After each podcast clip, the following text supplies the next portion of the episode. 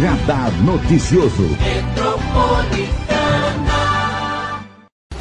Olha a Marilei aí, gente! Carnaval 2022 não vai ser aqui na Metropolitana, porque não vai ter carnaval. Não vai ter carnaval, pelo menos não agora, né? A grande festa popular, a maior festa popular brasileira, não vai ser realizada esse ano, como no ano passado também. Nós tivemos aí é, um, uma grande fase da pandemia do novo coronavírus e estamos aí num momento em que muitas empresas acabaram emendando o carnaval mesmo assim, outras também, é, não, vamos só emendar na terça, outras na segunda. E o mundo está diferente, né, professor? O professor hoje está aqui com a gente, doutor Eliseu de Miranda Correia, que inclusive é escritor, já escreveu livros sobre carnaval, especialista em carnaval. Ele que vai falar para a gente sobre essa grande festa popular e o impacto da não realização do carnaval. O que, que isso significa para a nossa cultura popular. Bom dia, professor. É um prazer te receber. Bom dia, Marilei. Primeiramente, queria agradecer esse, essa estadia aqui com você no seu programa, parabenizá-la pelo excelente trabalho é, social, político, cultural, de todas as áreas que você tem feito na nossa região, né? Porque como eu sempre falo para você, é, você é a maior referência do jornalismo aqui em nossa região e tem feito muita, muitos trabalhos em benefício à população. É, bom dia, ouvintes. Né? Com relação ao, seu questionamento, o impacto acho que é bastante é, significativo, né? sobretudo na questão econômica, porque muitas pessoas sobrevivem do carnaval, né? principalmente o, o pessoal de escola de samba, que é uma empresa. Né? Hoje a gente vê as escolas de samba dos grupos especiais, mesmo de acesso, são empresas que empregam muitas famílias, muitas pessoas. Né? E no turismo, né? Porque tanto em São Paulo hoje o carnaval cresceu bastante, no Rio de Janeiro haverá um impacto muito grande nessa questão econômica que é a indústria do turismo, né? Então eu acredito que o impacto é, é bastante significativo. No entanto, pensando nessa questão da pandemia, da saúde, né, essa a, a, é, adiamento da data para os feriados de abril, foi bastante importante, né? Porque primeiro a saúde, depois o, as questões de, de festas e eventos, né? Tem que se pensar muito nessa questão. Agora, professor, fazer festa de carnaval na Páscoa vai, vai rolar? O que, que você sente aí? Porque a gente nunca fez, né? É, é uma experiência nova, como está é. tudo muito mudado, né? Se você tudo. pensar na pandemia, você vê que tá, todo o contexto está tá mudado, está tudo muito estranho ainda, né? E com certeza vai ser uma experiência inédita. Acredito que não vai ter o mesmo clima, não vai ter a mesma áurea do carnaval no período que seria agora nesse final de semana, mas é, é, se pensando nessas outras questões, precisa tocar, né? E foi uma solução. Agora vamos ver também se não haverá outros incidentes nessa questão da pandemia que tenha que é, é anular novamente, né? É, a gente não sabe como. Esperamos que esteja, que nós estejamos no final da, da pandemia. Sim, com certeza. Essa mas... é a nossa expectativa. Mas não dá para ter certeza, né, professor? Com certeza, porque cada momento está surgindo uma variante, né? Exatamente. Ó, e o Carnaval 2022, 19 capitais cancelam blocos de rua. Rio e São Paulo mantêm desfiles de escolas de samba, mas a gente já sabe, né, que vão ser aí datas especiais e a gente está esperando agora que a Prefeitura do Rio já cancelou lá atrás né, o Carnaval de Rua, como a Prefeitura de São Paulo. Os desfiles das escolas de samba, é, eles estão confirmados, mas vão ser levados aí para o feriado de abril. Agora a gente pergunta, né? É, o impacto cultural desse país, que é o país do carnaval, né, professor? Porque o carnaval é uma cultura popular riquíssima, não só os desfiles, mas também os blocos de rua, as bandas, o frevo, é, a Bahia, né, com os, trio, os trios elétricos. É, como que você acredita que esse impacto cultural vai mudar também a nossa visão do carnaval? Isso não enfraquece a cultura? Sim, aliás, a cultura nessa pandemia, nesses últimos dois anos, foi o setor mais afetado, né? Foi o mais afetado em todas as áreas, não só no, no, nesse contexto agora do carnaval, mas todas as áreas, agora que está retomando. Eu acredito que o impacto maior é justamente porque muitos artistas não conseguiram sobreviver, né? Porque o pessoal vive de evento, o pessoal vive de fazer festa, de entretenimento. E nesse contexto houve um impacto muito grande, né? E certamente é, é, muitos trabalhos vão ter que se ressignificar, vão ter que se reestruturar dentro de um contexto, né? Ter um olhar, efetuar uma leitura diferenciada do que até então tinha tudo, vamos dizer assim, de uma zona de conforto, né? Hoje não, hoje o artista tem que rebolar para sobreviver. E o impacto é, é muito grande. Agora, para a gente, né, que é da região do Alto Tietê, porque a gente está aqui em São Paulo, cada prefeito fez o decreto aí de acordo com a sua cidade. Alguns cancelaram as festividades de carnaval durante esse período para não ter aglomerações. E a gente sabe que a pandemia ela muda essa visão realmente é, em relação às festas. E eu concordo plenamente com o professor é, Eliseu de Miranda Corrêa, porque é, o, o, a cultura ela ficou muito prejudicada, os eventos ficaram prejudicados. Eu conversava muito com o Matheus Sartori, né, que foi secretário de Cultura aqui de Mogi, que é produtor cultural e tudo mais, e ele falava mesmo sobre isso. Como é, os eventos, as festas e também a arte ficou prejudicada, né, professor? Como que você enxerga é, a gente ter que retomar desse momento da pandemia os eventos e, e essas pessoas que não conseguiram sobreviver? É, é um trabalho assim de, de formiguinha, né? Você vai ter que reestruturar, tiveram as leis de incentivo, aí sobretudo a Audi Blanc, agora vai ter a, a do, do Paulo. Aí, mas veja bem, são leis assim que vai suprir uma demanda, eu vejo que temporária, né? É. Para você trabalhar aquele contexto de efetivar um, um, processo assim que retome toda a questão cultural, toda a questão do, dos artistas, assim, ainda vai demorar um pouco, né? Mas é, é, é, vamos pensar assim na, na, questão de futuro, né? Vamos pensar ter esperança, porque se a gente desanimar também, e os artistas vivem disso, de sonho, de esperança, né? de, de, de causar emoção ao espectador e vamos pensar pelo lado positivo, né? Ter paciência e aguardar, né? Que o momento é, é, é de espera, né? Você dá um passo, espera, dá mais um passo, espera um pouquinho. Então é uma questão que vai ter que aguardar e ter muita paciência, né? A gente fazia a cobertura do carnaval todo ano. O ano passado foi tão estranho, porque a gente tinha aquela loucura, vai para a avenida, sai da avenida, vem para a rádio e cobre. E, e, assim, é uma movimentação que a gente não está tendo agora. Então, para nós, realmente é, é, um impacto assim muito significativo. Mas eu fico, eu fico imaginando também, como você falou, professor, as pessoas que vivem do carnaval. Né? Eu vou dar o exemplo de Mogi das Cruzes, né?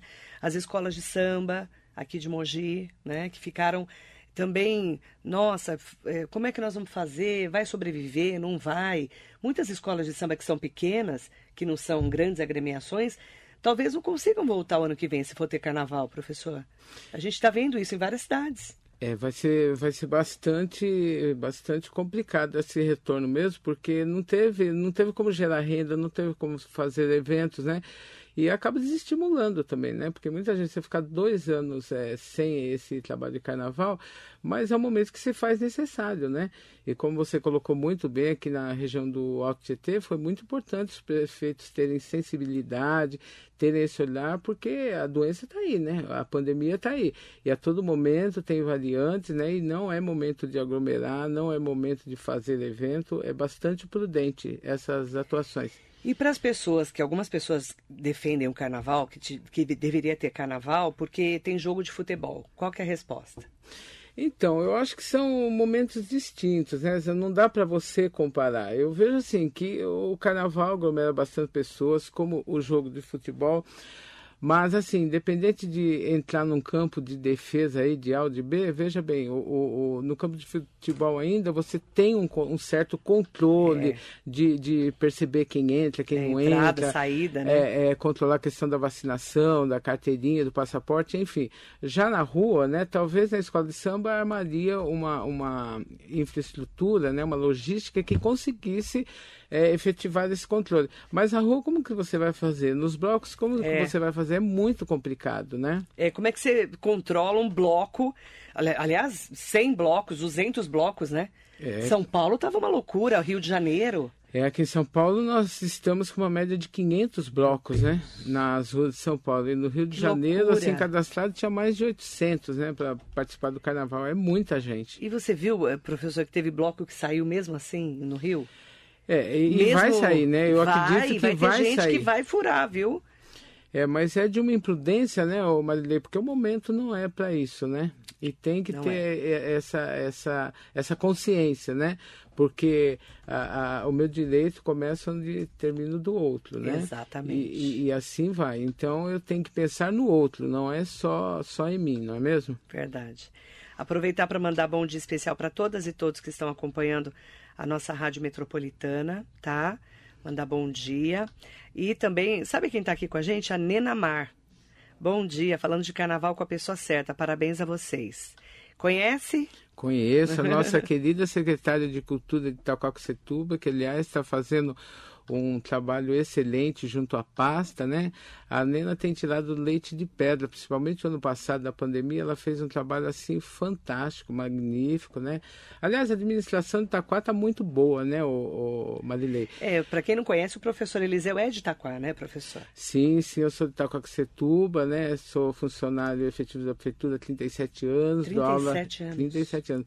Sou professor na Universidade de Univentas, né? Então a gente trabalha há muito tempo. E a cidade está muito bem amparada, né? Da... Nós ficamos aí um bom período, vamos dizer assim, abandonados, né? A cidade. Mas hoje o prefeito que está lá, o doutor Eduardo, tem feito um trabalho assim excepcional, né? É bastante complicado para ele, tem sido bastante difícil porque ele pegou a cidade falida, né? Mas hoje ele está reestruturando todas as áreas, lá tem feito um trabalho assim magnífico. Indiscutivelmente o melhor administrador que a cidade já teve até então tem sido ele. Ele está dando uma cara nova para Itaquá, pelo que eu tenho ouvido, né? Totalmente, totalmente outro. A cabeça é diferenciada, né? É, é, é, um, é um prefeito que tem uma visão diferenciada, uma visão ampla da situação, das coisas, é pontual. E o principal que eu vejo do doutor Eduardo é que ele dá a cara a bater, né? Ele vai na rua, ele enfrenta, ele enfrenta o problema de frente, que hoje a maioria dos políticos não fazem isso, né? E esse ponto, esse diferencial do, do prefeito é, assim, fundamental, porque ele está ali no tete a tete com a, a população. E isso é muito importante, né? Como que você vê a cultura hoje lá em Itaquá com esse momento da pandemia? Que teve que tirar leite de pedra mesmo, né? Sim, foi bastante difícil, né? A, a Nena fez um trabalho magnífico o ano passado, que ela fez lives, fez o Café com Cultura, né? Que era um programa que era gravado e ela entrevistou várias pessoas. Então, é, dentro desse ambiente midiático, ela conseguiu dar conta do recado e fazer muito bem feito. E nessa retomada agora, quando voltou no presencial, dentro dos limites dos decretos, uhum. dentro dos limites das é, exigências da lei, ela tem feito um trabalho assim magnífico. Agora mesmo a gente está lá com uma exposição de fantasias, né? Teve ontem uma gravação lá do, de um programa de marchinhas, uma live de marchinhas que vai ser lançado amanhã. Teve um outro programa na terça-feira, uma gravação com o pessoal das escolas de samba, revivendo antigos carnavais, que fala dos enredos, né? E a coisa está rolando, aos poucos, está efetivando, tem feito, uh, retomou a biblioteca que tinha parado, tinha guardado os livros lá numa, numa sala lá, se, fizeram miséria, né? Aquela coisa de, de, de ignorância, até vamos dizer assim, né? Porque você tem que pensar que independente de você fazer um bom trabalho ou não, você tem todo um contexto de, de cultura, de tradição, de patrimônio que é do cidadão, não é seu, né? E aí estava jogado lá no, no, em duas salas, a Nena retomou, refez a biblioteca, ressignificou, então ficou uma graça, está super atuante, tem feito uma série de, de ações voltadas à leitura, roda de leitura, então tem feito um trabalho muito bom. E agora teve a semana de 22 também, que foi feito as comemorações, né? Foram feitas as comemorações e também foi muito bacana. E assim, aos poucos está caminhando e com certeza a coisa vai rolar sim e, e, e como eu afirmei, tá, tá, tá em boas mãos, né? E a cidade está em boas mãos. Eu quero aproveitar para mandar bom dia especial para quem está conosco aqui no Facebook, no Instagram, no YouTube. Fernando Lourenço, mandando bom dia, parabéns Eliseu de Miranda mestre, mestre no assunto. O Rovani Lopes, bom dia para você. Aproveitar também para mandar bom dia especial para quem está mandando perguntas aqui. Solange Santos, bom dia Marilei, professor Eliseu, por que, que o carnaval tem tantos elementos circenses? É, essa é uma boa pergunta, né? Se você pensar na questão do, do carnaval, o carnaval é um espaço que agrega tudo, né? Agrega tudo. E hoje, principalmente na comissão de frente, que é onde ela traz mais esses elementos, o que visa é o impacto para a mídia, o show, o novo, o extrapolar, né? O sempre romper fronteiras, né? O sempre estar avante, né? De vanguarda. Então, é, essa questão de pensar o carnaval de forma tradicional da escola de samba, isso acabou, né? E principalmente depois que foi evoluindo aquele modelo tradicional, principalmente de comissão de frente, mesmo de, de coisas mais estáticas, é, ela, ela rompe. E aí começa a vir coisas modernas. E hoje as comissões de frente, principalmente, é que trazem mais esses elementos que é para causar impacto, que é para ser um diferencial. E muitas pessoas têm, têm colaborado, né? mas eu acho que, que o carnavalesco Paulo Barros trouxe muito esse olhar mais assim para uma coisa contemporânea, né? emprestando ali de elementos da Disney, Circo de Solé e outras, e outras esferas aí de, de áreas culturais. Ele traz elementos que adaptam-se ao carnaval, né? Uhum. Mas é aquilo, hoje é show, hoje é diferente, é o impacto, é impressionar, então vale tudo, né? Mais ou menos essa ideia. A Sônia Ferreira tá, também está com a gente. Ótima entrevista, muito bom dia para vocês. Dizem que o carnaval é a cara do Brasil, mas existe carnaval em outros países ou só existe aqui? Não, existe em outros países. Aliás, a manifestação né, é, é uma ressignificação diaspórica do, do, do, do, africano que trouxe, se reinventa aqui no Brasil, né? E tem a, a, sua cara. Mas isso existe na Itália, por exemplo, o Carnaval de Veneza, tem em Firenze, tem nos Estados Unidos, tem vários, no México, né?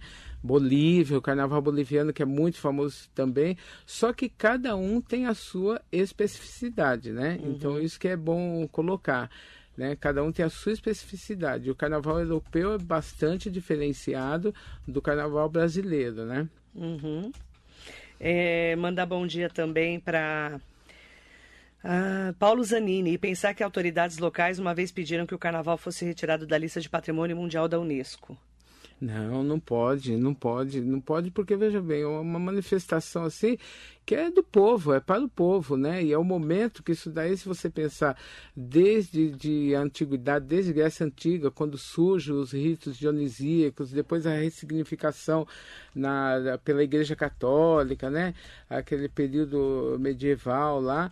Então você veja, então se criou um mito em torno do carnaval, né? Um mito negativo para muitas pessoas, mas o carnaval, a essência dele, para quem sabe como que é, é uma manifestação cultural assim como é o, o boi bumbá, assim como tem várias outras manifestações que têm sentidos e significados sempre de ciclo, né? De nasce, morre. Então é muito importante a pessoa ver com outro olhar, o olhar cultural que traz referências da cultura, das singularidades, tem olhares críticos que você pega, por exemplo, é, nas próprias fantasias dos brincantes, às vezes na rua, tem críticas assim que são é. acentuadas tanto à, à, à, saúde, a políticos, às várias esferas. E a escola de samba, ela tem esse, esse, essa responsabilidade por trás de emanar é, é, é saberes, né? Porque a escola de samba são saberes. Se você observar um desfile de uma escola de samba, acompanhar, você vai ver que você você tem uma aula, um aprendizado é, ali, é né? Um enredo, né? E tanto essa parte crítica também, que ela tem a função social de efetivar críticas, né? chamar a atenção da população e a arte é provocativa. A arte é provocativa. E a gente lembra de Joãozinho 30, né? Com certeza. Que foi uma grande, grande referência, mestre, né? O grande mestre. E você vê, você tocando nele, no nome dele, né? Você lembra aquele carnaval de 89, o Ratos do Bus, Larga Minha Fantasia? Nossa, aquilo foi fantástico, né? Fantástico. Porque você Acho que vê. um dos maiores né, carnavais do Brasil. Ele rompe, né? Ele É. rompe um período, porque você vê, o Marilei vinha-se até então, ele começa a jogar o luxo, começa desde o final da década de 60 no Salgueiro, aí ele vai É. para Beija-Flor, vem trazendo tudo aquilo. Aí o pessoal falava que ele só ganhava em função do luxo. Aí ele inverte, ele traz o lixo, traz os mendigos, mesmo. lógico que tinha uma lógica provocativa com a questão política e social do país, e mostra Isso que ele não mesmo. precisava daquele luxo. E sim, ele vem com esfarrapados ali. E fez um puta de um carnaval. Um carnaval que É. reflete até hoje, que deram. Que Virou uma referência, né? Originou inúmeras teses de doutorados, eh, dissertações de mestrado. Que ele se falava muito do carnaval luxo, né? Exatamente. E ele levou o lixo pra rua. Exatamente, mas foi essa reflexão que fez todo mundo pensar, né? É. Que fez todo mundo pensar que o carnaval em si não é só luxo, mas sim o que ele traz de experiências, o que ele revive, o que ele significa ali É. naquele momento. E ele sempre fez isso muito bem, né? E lógico, a questão do, do, do luxo é como ele te- tem a célebre frase, né? Quem gosta de lixo é intelectual, o pobre gosta de luxo. E ele servia ao pobre, servia à comunidade. Então dá essa intenção de trazer elementos glamurosos, né? Opulência para a avenida. Verdade. Fora os sambas enredo, né? Ah, nossa, o- o- os enredos dele eram assim, fantásticos, né? Ele tinha Enredo, cada samba enredo. sacada. Verdade. Tem samba. é, quem não conhece um samba enredo aí, todo mundo conhece um samba enredo que ficou marcado. Marcado, com certeza. Não é? Com certeza. É, principalmente os do Rio, né? É. São referências pra gente. Mandar bom dia para Assisto Cris, é, Eliseu, grande mestre das coreografias de bandas e fanfarras. Um grande beijo da Cristoilma. Nossa, Cristoilma, um beijo, querida. O pessoal antigo de Itaquá, né? É, a Silma também lá, ela é assessora da Nena também, faz Beijo um trabalho bem ela. bacana. Carlos Lourenço de Souza, bom dia. Bom dia para Vladimir Gorreira, carnavalesco aqui de Mogi. Ai, que bacana. Beijo grande para você. O Nelson Prado Nóbrego, jacaré da rodoviária de Arujá com a gente. É, várias pessoas comentando né, sobre a importância é, do carnaval e principalmente né, é, a importância é, de você estar falando de carnaval mesmo não tendo a festa, né? Espe- especialmente esse ano, nesse momento de pandemia. A Carmelita Ja- Ja- Cajueiro fala assim: Eu queria mesmo entender o que a origem do carnaval tem a ver com mulheres seminuas. Para mim é mais uma festa que usa o corpo da mulher como vitrine para turista. Aí depende da, da, da visão, né? Porque a mídia explora muito essa questão, né? Tem esse, essa concepção, às vezes, é, preconceituosa, mas eu não vejo bem dessa, dessa forma, né? Porque você pega, assim, quando a gente está julgando escolas de samba, é, mesmo no Rio, é lógico, tem essa questão da modelo, tem essa questão da vitrine, tem essa questão de, de dessa... Corpo bonito, dessa, mulher bonita. Exatamente, porque é um produto, o carnaval é um produto, né, da indústria cultural. Então você não pode, o, o- que a ouvinte está falando, está certíssimo que é um produto. Mas não é bem dessa forma como as pessoas pensam, porque quando você está na avenida, quando você vê como ele é composto, tem famílias, tem mães de famílias, avós, pais, não é bem dessa forma, né? Então a gente não pode olhar por um foco e achar que generalizar tudo, que não é bem dessa forma. Você foi é, jurado muitos anos, né? É, no, no Rio, São Paulo eu fiquei de 2000 até em torno de 2010, né, dei nota no grupo especial de acesso. No Rio de Janeiro eu fiquei no grupo especial de 2007 a 2012. Agora eu estou no, na série Ouro, né, que é o da outra liga que sobe para o especial, né. Na Sapucaí também, esse ano já- já há dois anos que a gente está fazendo trabalho junto lá com eles. E você é jurado de quê? Então, Marilei, eu sou habilitado para julgar vários quesitos, né? É, comissão de frente, enredo, fantasia, alegorias e adereços, evolução, harmonia. Eu só não me atrevo nas áreas é, referente à música, né? Que eu não sou músico. É, é mais nas áreas de visual e dança. E aí qualquer um dos itens, né? Mas os itens que eu julguei na Sapucaí, tenho julgado é enredo, né? E- Enredo. enredo e comissão de frente. Enredo é o que a escola está contando.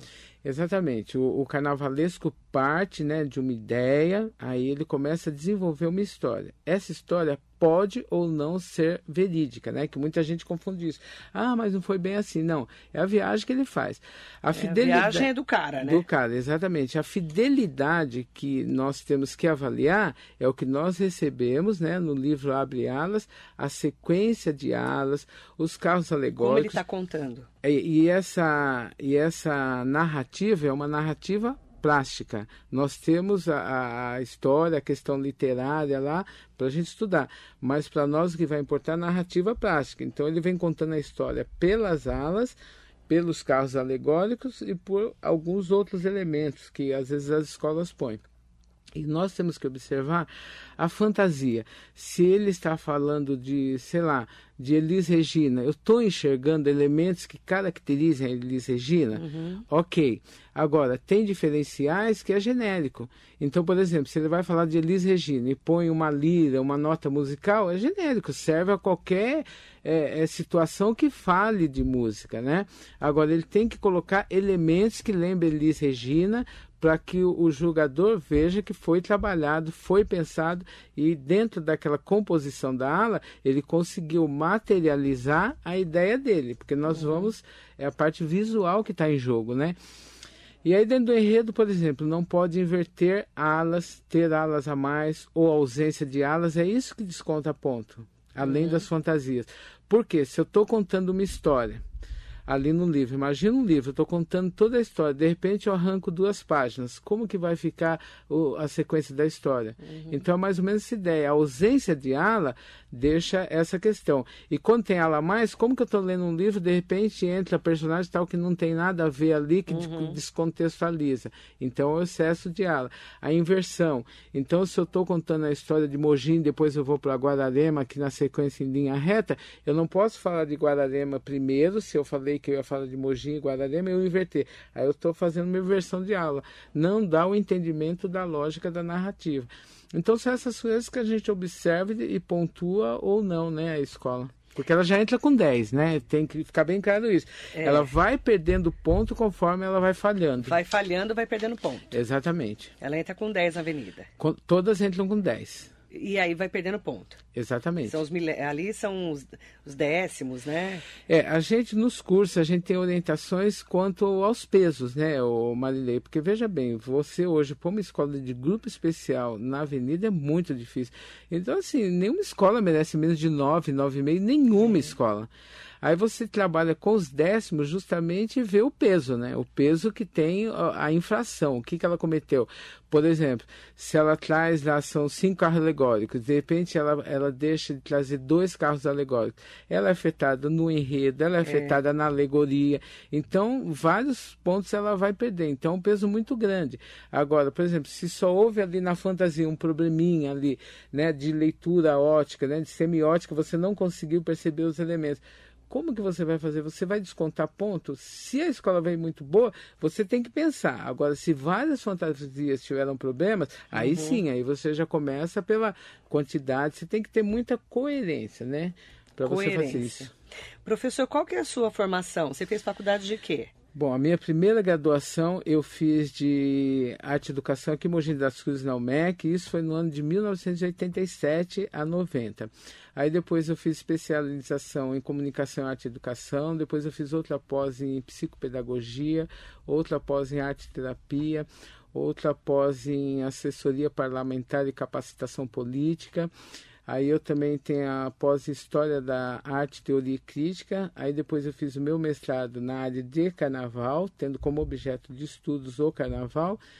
Eu fiz na PUC São Paulo é, e o doutorado eu já fiz na sequência falando da questão de bandas e fanfarra, das linhas de frente, né? E agora o pós-doc eu estou fazendo na UFRJ, eu estou fazendo um trabalho com o Carlinhos de Jesus, falando sobre a questão de como ele traz o olhar dele do popular nas comissões de frente, né? Nós tivemos que interromper por conta da pandemia, agora estamos retomando, né? E aí estamos trabalhando aí. E como que você chegou para ser jurado? Como é que foi esse primeiro convite? O primeiro convite foi a questão de currículo, né? É, Eles analisam o currículo. Isso, em São Paulo, foi, começou em São Paulo. Isso, em São Paulo. E aí abriu também no Rio os contatos que a gente tem por meio de pesquisa e tal. E o pessoal, ah, você já mandou currículo para a Liga? Manda lá, tal, vai abrir aí. Foi no ano que trocou 14 jurados, né? Foram trocados 14 jurados.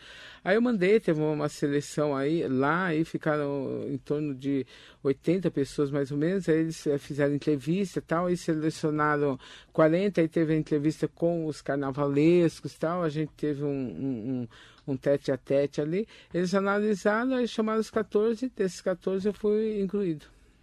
Muito bacana. Professor Eliseu de Miranda Correia, que é uma referência para a gente, né, em relação a carnaval, aqui na região do Alto Tietê também, óbvio, mesmo porque ele é de Itaquá, né, eu conheço ele de Itaquaquecetuba.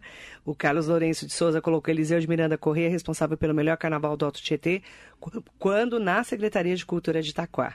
Porque você já é, liderou a secretaria, né? Comandou, né? Sim. É que eu acho que são contextos, né? É lógico que é, foi um período que a gente reestruturou todas as escolas de samba. Que ano foi isso? Foi 2006. 2006, 2007, a gente reestruturou todas as escolas de samba, a gente puxou todo. É, é, tornar pessoas jurídicas, né? porque era tudo muito bagunçado. Né? E o primeiro momento que você tem que fazer é justamente você estruturar legalmente, fazer eles entender como associação, tentar embutir o entendimento que não se sobrevive de verba pública, o carnaval sai em fevereiro, e sim fazer atuações o ano inteiro, o ano inteiro exatamente. Que esse é o grande desafio de Mogi, por exemplo. Exatamente.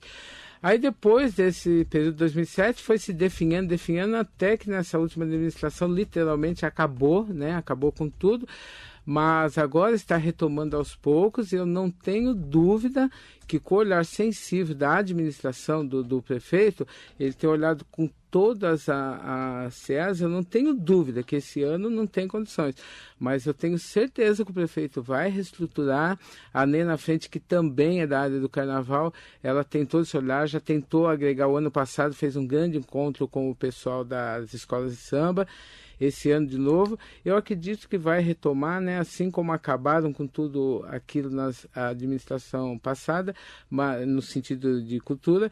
Eu acredito que nessa administração ele já mudou e vai mudar muito mais. Eu não tenho dúvidas que o prefeito vai ter esse é, olhar para o carnaval. Esse olhar e vai reestruturar tudo. Pelo que ele está fazendo na cidade, indiscutivelmente ele, ele tem esse olhar bastante Você sensível. acredita na retomada do carnaval de Itaquá? Com certeza. Eu acho que já retomou, entendeu? Esse ano porque não pôde fazer fazer, uhum. né, essas questões toda aí da pandemia, mas eu não tenho dúvida não que vai retomar. O Rodrigo Souza, parabéns pelo ponto de vista, assim deveria pensar os dirigentes de escolas de samba, secretarias de cultura e turismo do Alto Tietê, carnaval, indústria cultural e também turística. E aí ele eh, também falou, o Rodrigo Souza, com esse currículo seria secretário de cultura em qualquer cidade do Alto Tietê. Beijo para você, querido. Mariso Meoca, um ótimo dia. Um bom dia especial para o Ediel Braço Soares. Bom dia para você.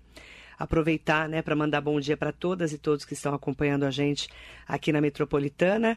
E a expectativa sua, professor, para a gente fechar essa entrevista é, que o ano que vem a gente tenha carnaval? Volte a nossa vida normal? É, a vida normal nunca volta, né, não, Marilê, Normal porque, mesmo, acho que a gente é, não vai voltar. Porque né? apesar da gente estar tá falando aqui num papo bem bacana, gostoso, que é o carnaval, mas são muitas pessoas enlutadas, são muitas pessoas desempregadas, são muitas pessoas que hoje é, desestruturaram muitas famílias, aí a gente sabe muito bem disso. Então, voltar à vida normal não vai voltar, acredito que tão cedo. Mas a gente tem que sobreviver, a gente tem que tocar tudo para frente, né? Não pode parar, porque infelizmente é o, é o ciclo da vida, né?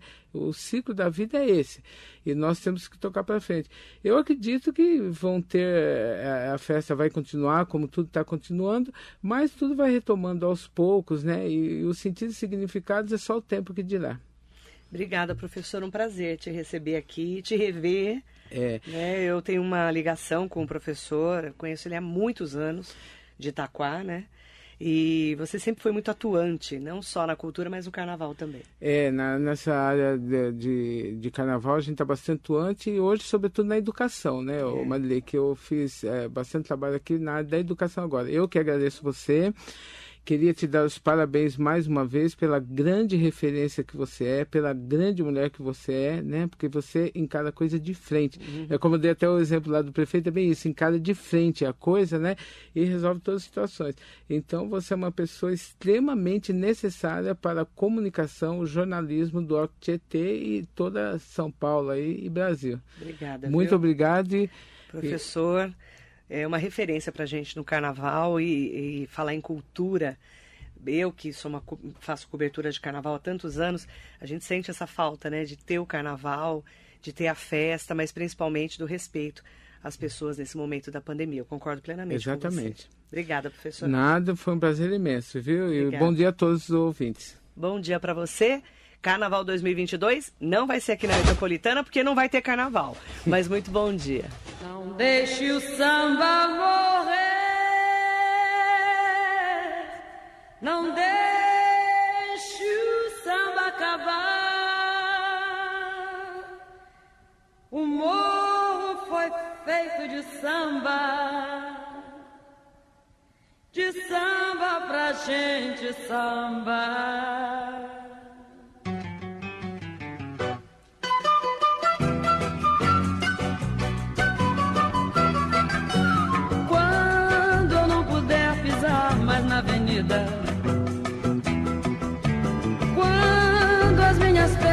Puderem aguentar